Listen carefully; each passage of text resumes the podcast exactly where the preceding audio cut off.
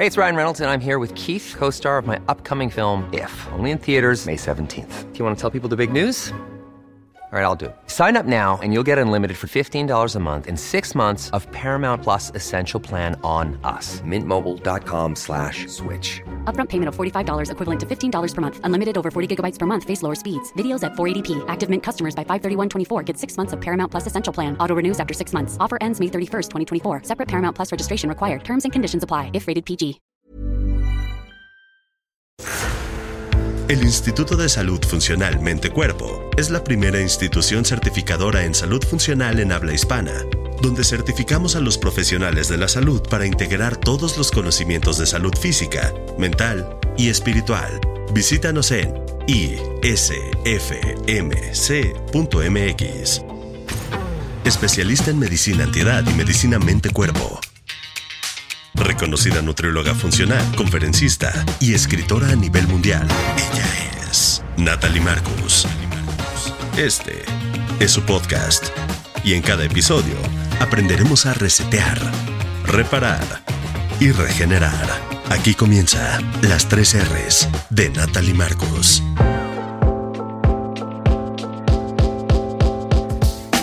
Bienvenidos a un capítulo más de las tres R's.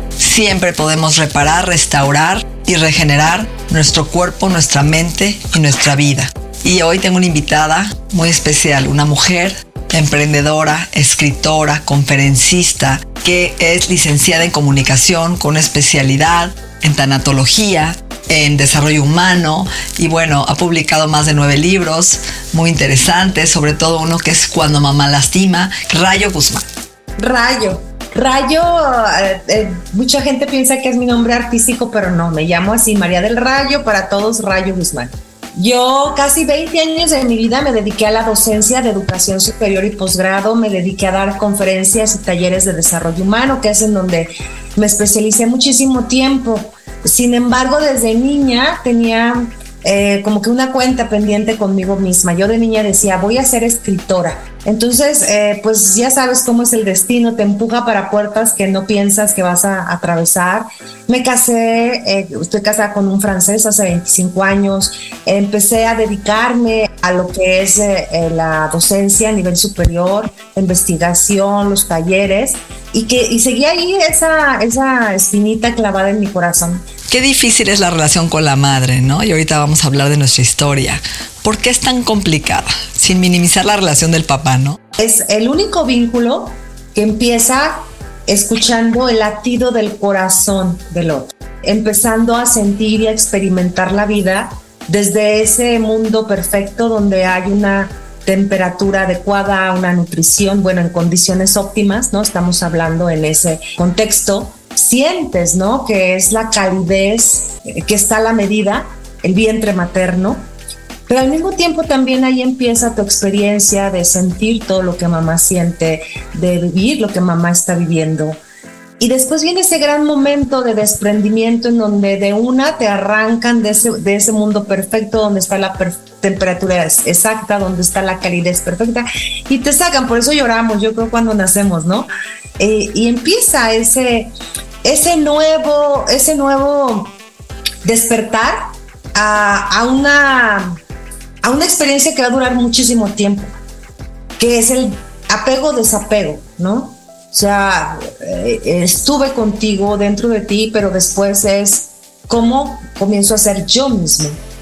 Y el diferenciarte de mamá se convierte en una de las experiencias que nos lleva a veces toda la vida. Creo que es un vínculo que también socioculturalmente ha estado envuelto de capas muy interesantes de analizar, ¿no? La madre perfecta, santa, la que lo sabe todo, la que hace todo por tu bien, mi mamá, bueno, lo máximo. Y a las que somos madres nos embalsaman, ¿no? La capa de tienes que agradecerle y darlo todo por ella porque es tu mamá. Entonces, eh, creo que también socioculturalmente en, hay, en nuestra cultura sobre todo, pues hay toda esa fuerza que se le dio a, la figura materna. Yo, yo sé que cuando yo publiqué este libro, eh, que fue hace en el 2015, pues fui de alguna manera pionera en empezar a tocar esa idea de que las que somos mamás ni somos santas ni lo sabemos todo, somos humanas tenemos muchos errores diariamente, somos malabaristas que todos los días aventamos mil bolas y tenemos que aprender a agarrarlas todas y claro que se nos cae una diario y tenemos que volver a,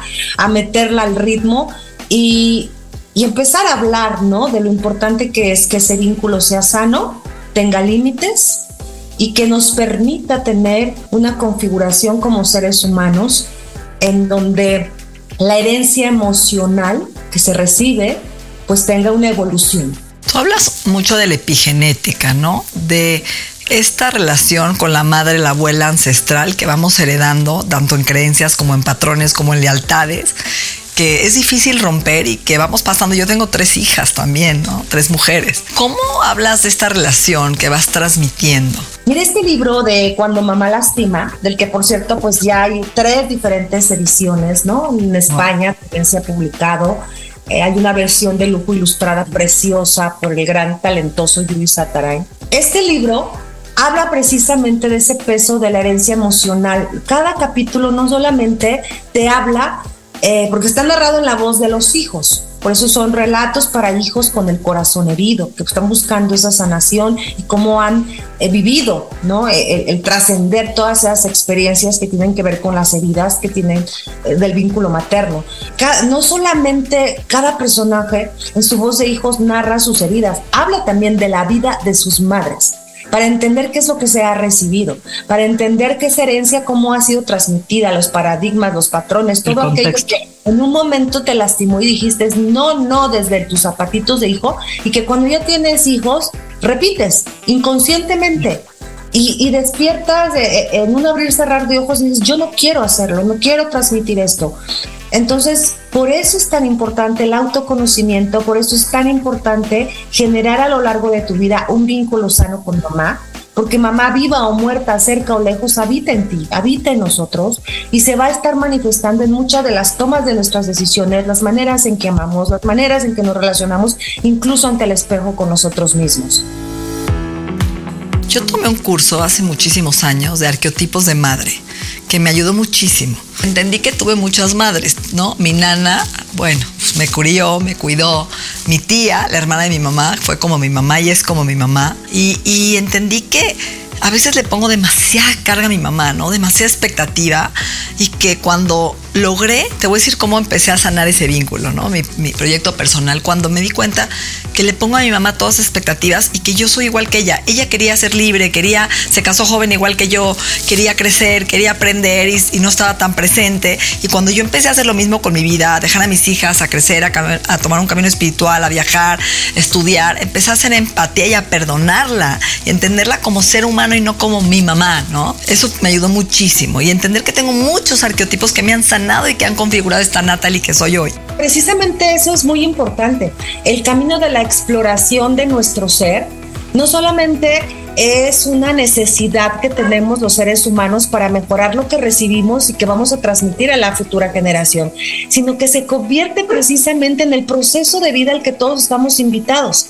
Y obviamente tenemos que empezar a explorar de entrada los vínculos más fuertes, que son madre y padre porque nos van a ayudar a interpretar por qué amamos como amamos, por qué nos enganchamos con cierto tipo de persona, por qué tomamos las decisiones que tomamos, el origen de nuestros miedos, de nuestras indecisiones o de nuestras audacias también. Entonces, creo que eh, esa parte que tú comentas de comenzar a ver a mamá como un ser humano, ¿sí? y empezar a despojarnos de las expectativas que tenemos de ida y vuelta, porque son bilaterales, ¿no? ¿Cómo empezar a sanar ese vínculo?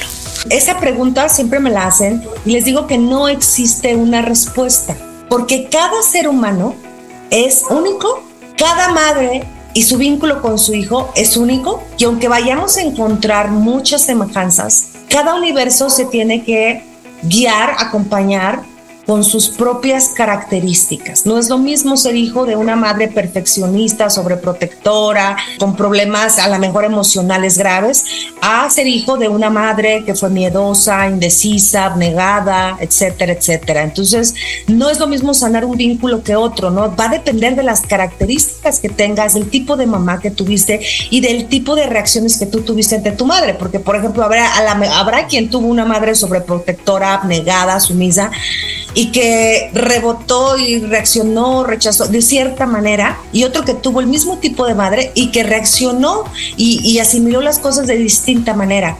Pero digamos que hablando en líneas generales, pues lo más importante en el momento de trabajar con nuestros vínculos hay tres elementos básicos. El primero, que comiences a escuchar verdaderamente. O sea, el diálogo se convierte en algo muy importante, pero con una escucha verdadera, porque tenemos un, como que un paradigma muy anclado de que la otra persona, sobre todo tus hijos, están hablando y tú estás ya pensando qué contestar, juzgando. Y entonces el chico te está diciendo, es que llegué tarde porque esto, porque esto, y ya tú estás acá, ahorita le voy a contar de cuando yo eh, tenía su edad y no sé qué, no sé cuánto, entonces ya perdiste mucha información de la escucha. Estás eh, escuchando para adivinar lo que tienes que decir. No, hay que escuchar, una escucha certera, verdadera, honesta. El segundo punto sería el comenzar a tener límites, ¿no? A explorar nuestros límites, en dónde nos hemos rebasado, en dónde hemos eh, eh, tocado el lindero del afectar la integridad del otro, de la madre o del hijo, ¿no? Y el tercero, que también es como que muy importante, es el respeto por la vida del otro. No porque sea mi madre tiene que pensar, cambiar y evolucionar por mí porque soy su hijo y no, ni tampoco, no porque sea mi hijo tiene que aguantarlo todo. Entonces, tenemos también que, que analizar muchísimo este, este concepto o la envidia que te tiene la mamá porque tu papá te adora y, ¿no? y se siente desplazada por el vínculo paterno en algunos casos, o la envidia o la competencia. Fíjate que el libro de Cuando mamá lastima nació de que una vez hice yo una pregunta en redes sociales, ¿qué hizo tu mamá que te lastima? Y en un día recibí casi 800 historias. Después de tres semanas ya cerré la convocatoria, ya no podía yo escribir, este, leer tanto y empecé a escribir por clasificación. Empecé a ver las historias que tenían que ver con sobreprotección, las que tenían que ver con comparación, las que tenían que ver con injusticia, con humillación, con traición, etcétera, ¿no? Para o tipos de mamás. Y me causó mucha sorpresa que en el caso de cuando papá lastima fueron muy diferentes las heridas predominantes. En el caso de mamá, la herida más común fue la de la injusticia y en el caso de papá, la de abandono. Y en el caso de mamá, las de injusticia tenían que ver mucho con lo que acabas de decir. La madre es injusta con la hija porque compite con ella. Y entonces, eh, recuerda que un vínculo muy, muy poderoso es el que hay entre la hija y el padre. O sea, las hijas, las mujeres tienen un vínculo único y muy fuerte con papá y la madre con los hijos varones. Entonces, el vínculo que se teje en ocasiones hace que la madre sienta ¿no? Que es desplazada. Yo lo veo, yo tengo una hija que cuando yo quiero obtener algo ya ni siquiera le pienso. Ella es mi camino más directo hacia mi marido. Si yo quiero ir a cierto lugar, ¿para qué voy? Con él y le digo, oye, vamos a este lugar, mira, vamos a cenar, porque a lo mejor me dice, estoy cansado, mejor la otra semana. No, no, no, ¿para qué me la complico? Le digo a mi hija, dile a tu papá que si vamos acá. Y porque a ella no le, oye, a ella no le puede decir que no. Todavía no termina de decirlo y ya nos fuimos. ¿Estás de acuerdo? Y, hay mamás que en lugar de, de, aprovechar ¿no? ese vínculo tan divino que hay entre hijos, hijas y padres, se sienten ofendidas compitiendo por una atención y por no, no, no.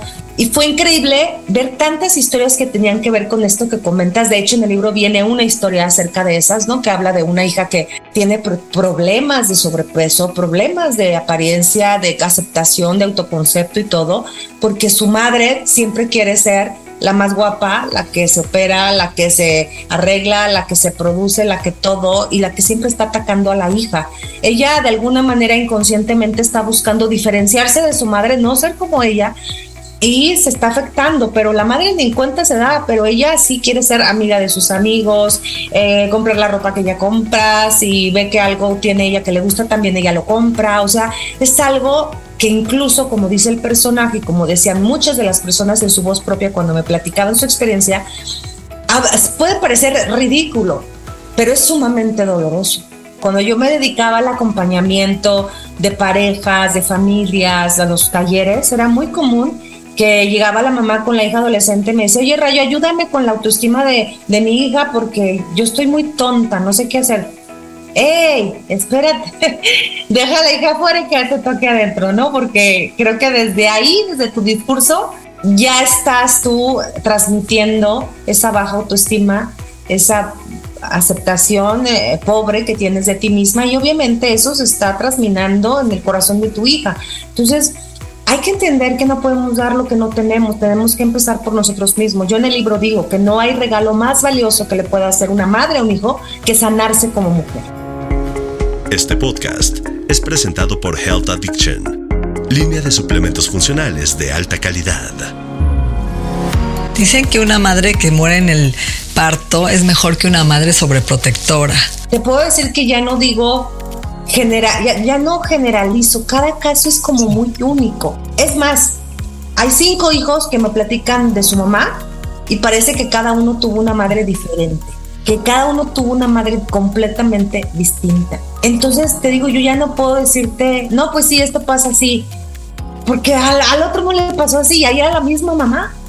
Entonces, por eso siempre digo, hay que explorar el caso único, hay que eh, canalizarlos a un acompañamiento y a un acercamiento sincero que, los confronte con sus naturalezas, con sus intenciones, para reconfigurar, resignificar todo lo que los rodea, todo ese vínculo que, te repito, es muy poderoso, para poder entender que, que quien se pone en paz con su mamá, viva o muerta, cerca o lejos, cambie ella o no cambie, se pone en paz con su vida, se pone en paz consigo mismo. 100%. Yo este año, fíjate que hice mucho trabajo personal del perdón. Yo tuve mucho abandono. Te voy a dar un ejemplo que siempre platico.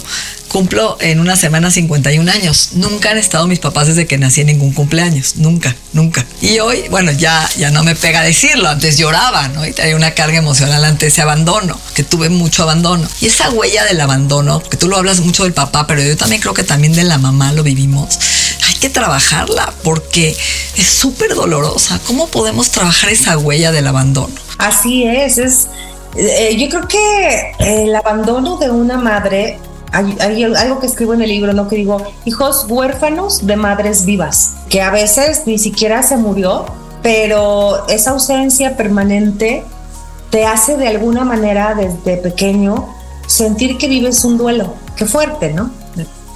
Una pérdida muy grande. Entonces, eh, mamá está, existe, la ves, pero hay esa desvinculación, te lleva a, la huella de abandono siempre te lleva a vivir, por ejemplo, experiencias de, de poca aceptación, a querer sobresalir, llamar la atención de todos, de todo mundo, ser el número uno, este, buscar, porque eso es un, está revelando que necesitas un encontrar tu lugar en el mundo y que te digan todo mundo te acepto, te quiero, aquí estoy, no te dejo, te, te, estamos viendo todo el tiempo, ¿no? Porque eso no se tuvo. Entonces eso es desgastante porque sientes que toda la vida tienes necesidad de que de que te quieran, de que te acepten, de que te aplaudan, de que te pongan a mero delante de la fila.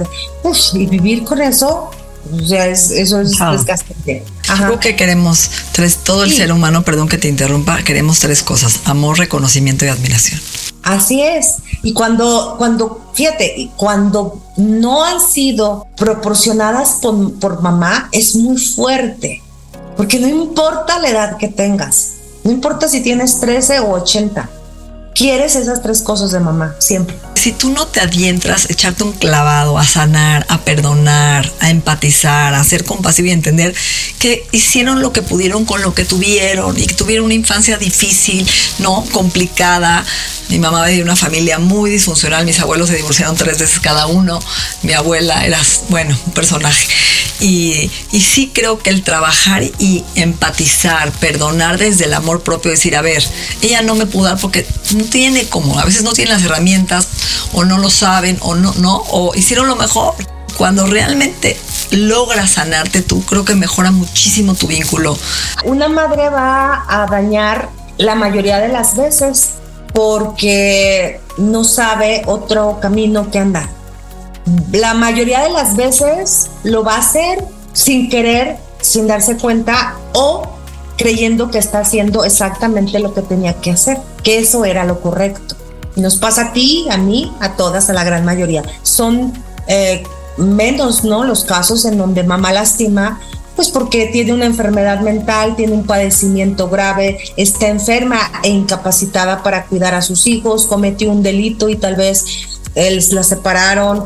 En el libro vienen casos como estos que ya son extremos, pero la gran mayoría, el grueso, somos mujeres que somos madres y que en el intento de amarlos profundamente, nos hemos equivocado sin querer, sin darnos cuenta, por ignorancia, por eh, este amor incluso, ¿no? En el, nombre del amor lastimamos sin querer y sin darnos cuenta. Por eso es una premisa básica del libro es precisamente decirle, decirle a todas, o sea, se vale, si eres mamá, se vale equivocarte. Eres un ser humano, no vas a perder autoridad, ni, ni reconocimiento, ni aplausos, ni, ni, olvídate de que estás preparando un pedestal. O sea, no pasa nada, nada, si le dices a un hijo, lo siento, me equivoqué, perdóname, te amo. Lo único que va a suceder es que el vínculo con ellos se va a mejorar. Te lo aseguro porque lo he vivido como hija, como madre. En el momento que eso sucede, te vas a dar cuenta de que cuando los hijos crecen y se van, lo único que te va a unir a ellos es la calidad del vínculo que construiste. De eso va a depender que un hijo cuando abra sus alas y vuele, quiera de, vez en cuando venir a visitar tu nido o irse y mandarte una postal de Navidad si bien te va. De eso va a depender, de la calidad de ese vínculo, va a depender el recuerdo, o sea, el recuerdo es algo muy valioso que tenemos los seres humanos, porque del recuerdo o sacamos fortaleza espiritual, emocional, o sacamos el rencor, eh, la frustración y lo peor de nosotros mismos. Seamos un recuerdo valioso para ellos. Veámoslos eh, con admiración, con respeto, con cariño, pero sobre todo con límites, Natalie. Yo creo que el último párrafo de mi libro engloba precisamente toda esta idea que estamos platicando ahorita. Eh, el último párrafo, a grosso modo, dice lo siguiente. Se trata ¿no? de un personaje que su mamá capta la idea de lo que estamos platicando, tiene una revelación y se atreve a pedirle perdón a sus hijos. Y entonces ella eh, comenta al final que fue una de las experiencias más valiosas que pudo suceder. Y al último párrafo del libro dice, a grosso modo y palabras más, palabras menos esto. Dicen que un amor, el amor de madre no conoce los límites. A mí me gusta pensar que los conoce. Unos límites configurados con amabilidad, con respeto, con gratitud. Límites que nos permiten identificar dónde termina la madre y dónde comienza el hijo. Y que los convierten en seres independientes, unidos por un fino cordón espiritual que es amoroso y eterno irrompible y eterno. Esa sería la, premisa de explorar el vínculo materno, de escuchar las voces de hijos lastimados y entonces hacemos de protagonista de nuestra vida el gran personaje que siempre nos va a hacer felices, que nos va a cuidar, que se llama el perdón. Palabras tan sabias, yo creo que escogemos a nuestros padres en la Kabbalah, en la metafísica los escogemos por algo, yo creo que son nuestros mejores maestros. Y yo creo que por algo venimos en esa familia y hay que trascender y tratar de limpiar el vínculo para ser seres más plenos y más felices. Yo te voy a compartir un ejercicio que a mí me ayudó mucho para comprender a mi mamá. En primera, investigar su vida. ¿Cómo fue su infancia? ¿Cómo fue su relación con mi abuela? ¿Cómo fueron sus decisiones que tomó? ¿Por qué se casó con mi papá? ¿En qué condiciones? Y etcétera, etcétera. Eso es muy importante. Pero lo que me ayudó muchísimo y, me costó muchas lágrimas y después me llevó, me empujó hacia ella a pesar de que había resentimientos y muchas cosas y a liberarme, eh, lo que me ayudó mucho fue imaginar la niña, que mi madre fue una niña inocente, ingenua, con ojos de sorpresa, que esperaba lo mismo que yo esperé de ella, de mi abuela, ¿no? Esperaba ser amada, querida, protegida. Y también a ella le quedaron a deber. Entonces, ahora que ya es mayor y todo, la recuerdo niña y la abrazo con todas mis fuerzas, porque sé que al abrazar la niña de mi mamá, resucita mi niña interior.